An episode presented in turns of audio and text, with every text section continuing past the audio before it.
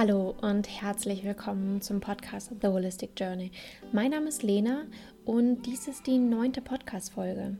Schön, dass du eingeschaltet hast. Wie ihr über Instagram abgestimmt habt, spreche ich heute mit euch über das Phänomen die Gezeiten, also Ebbe und Flut. Ich befinde mich ja gerade auf Sylt und deswegen passt das Thema auch gerade super gut. Jedem, der schon mal im Urlaub am Meer gemacht hat, wird das Phänomen der Gezeiten bekannt sein der regelmäßige Wechsel zwischen Ebbe und Flut.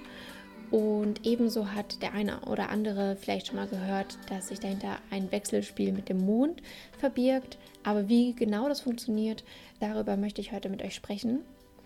Also wie ich ja gerade schon gesagt habe, ihr kennt ja alle das Phänomen Ebbe, wo ihr wenig Wasser habt und somit das Watt zu sehen bekommt und wo ihr Flut seht, wo viel Wasser da ist.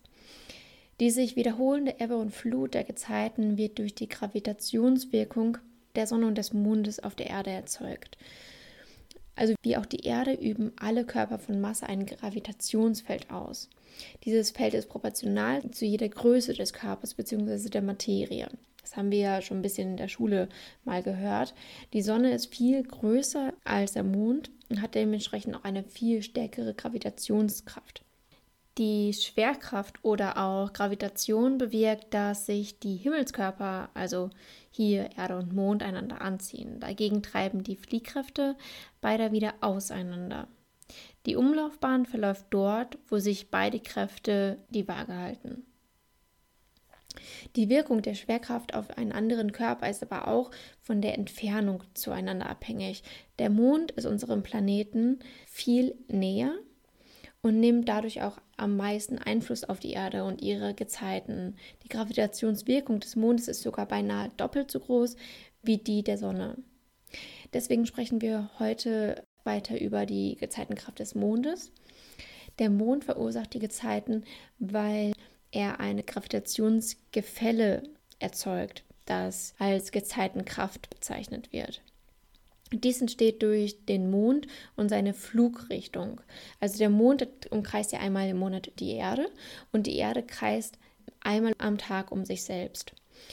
Wenn die Erde sich um sich selbst dreht, hat sie ja trotzdem noch eine sehr starke Anziehung zum Mond und die beiden Himmelskörper kreisen um einen gemeinsamen Schwerpunkt. Dieser Schwerpunkt ist bei diesem Größenverhältnis noch auf der Erde, da die Erde circa 81 mal schwerer als der Mond ist.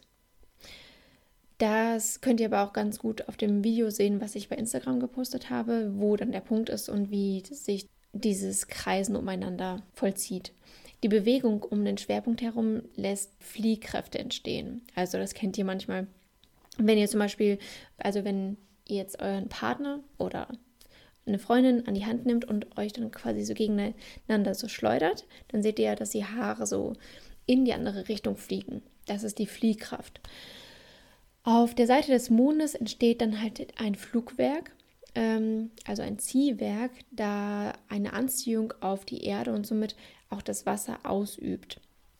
Das heißt, wir haben ja hier diese starke Anziehungskraft und ähm, deswegen wird das Wasser auch da stärker gezogen, wo der Mond ist. Die Fliehkräfte werden zwar kompensiert, aber nicht ganz, sodass dort das Wasser gezogen wird. Also haben wir stets dort, wo der Mond ist, Flut. So haben wir schon mal erklärt, warum es einmal Ebbe und Flut gibt. Also einmal am Tag. Es gibt aber zweimal am Tag Ebbe und Flut. Dies entsteht dadurch, dass an der mondabgeneigten Seite sich auch ein Flutwert gibt. Dies haben wir wieder durch diese Fliehkraft. Da die Zentrifugalkraft, also die Fliehkraft, sage ich jetzt mal, auf der mondabgewandten Seite stärker ist als die Anziehungskraft des Mondes, geht hier der Wasserspiegel nicht zurück, sondern steigt halt auch an und so entsteht hier auch die Flut. Hier wird das Wasser quasi abgestoßen, wie ganz banal gesagt, wie bei so einer Salatschleuder. Das kann aber nur auf der genau entgegengesetzten Richtung entstehen, dadurch, dass hier die Anziehungskräfte des Mondes und die Himmelskörper im gleichen Schwerpunkt liegt wie der Mond, sodass wir immer auf der gegenübergesetzten Seite dann auch wieder die Flut haben. Die Fliehkräfte zeigen auf der genau entgegengesetzten Seite auch mit der gleichen Kraft vom Mond weg.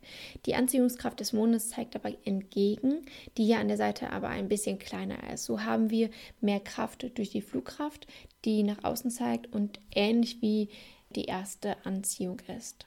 Da die Erde sich also einmal am Tag um sich selber dreht, haben wir zweimal Ebbe und Flut. Die Ebbe und Flut verschiebt sich jeden Tag aber um circa 45 Minuten, also 45 bis 50 Minuten, da der Mond sich ja stetig weiter bewegt, um die Erde einmal im Monat umkreist zu haben. Es dauert also etwas mehr als sechs Stunden, in denen das Wasser steigt und die Flut kommt und weitere sechs Stunden und die Ebbe naht. Noch ein kleiner Hinweis zum Mond und seiner Anziehungskraft auf das Meer.